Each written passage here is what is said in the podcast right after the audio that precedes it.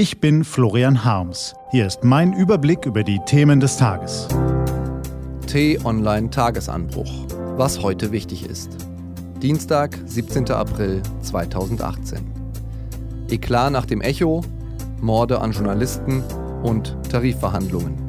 Gelesen von Christian Erl.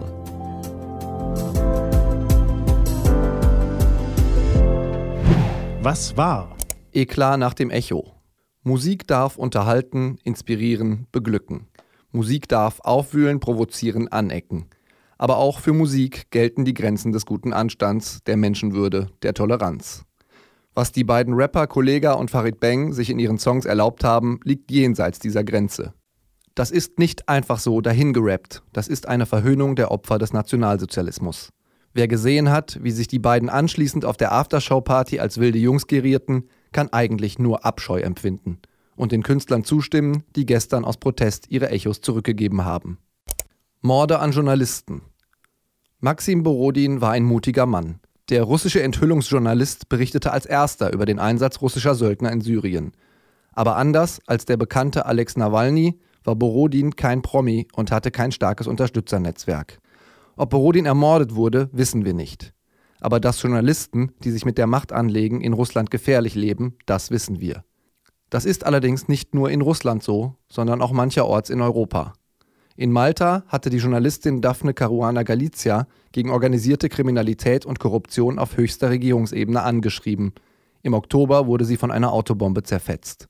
Medien aus mehreren Ländern haben ihre Recherchen weitergeführt und im Internet veröffentlicht weil die Wahrheit nicht sterben darf.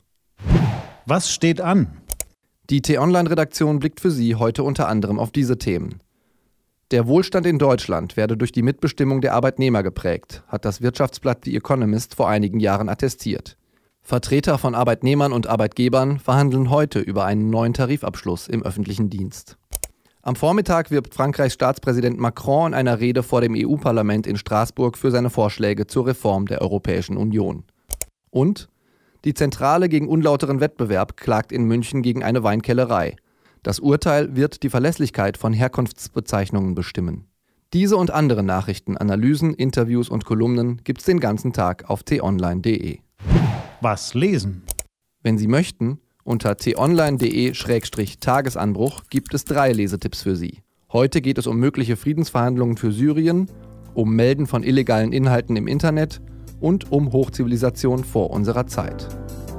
Das war der T-Online-Tagesanbruch vom 17. April 2018.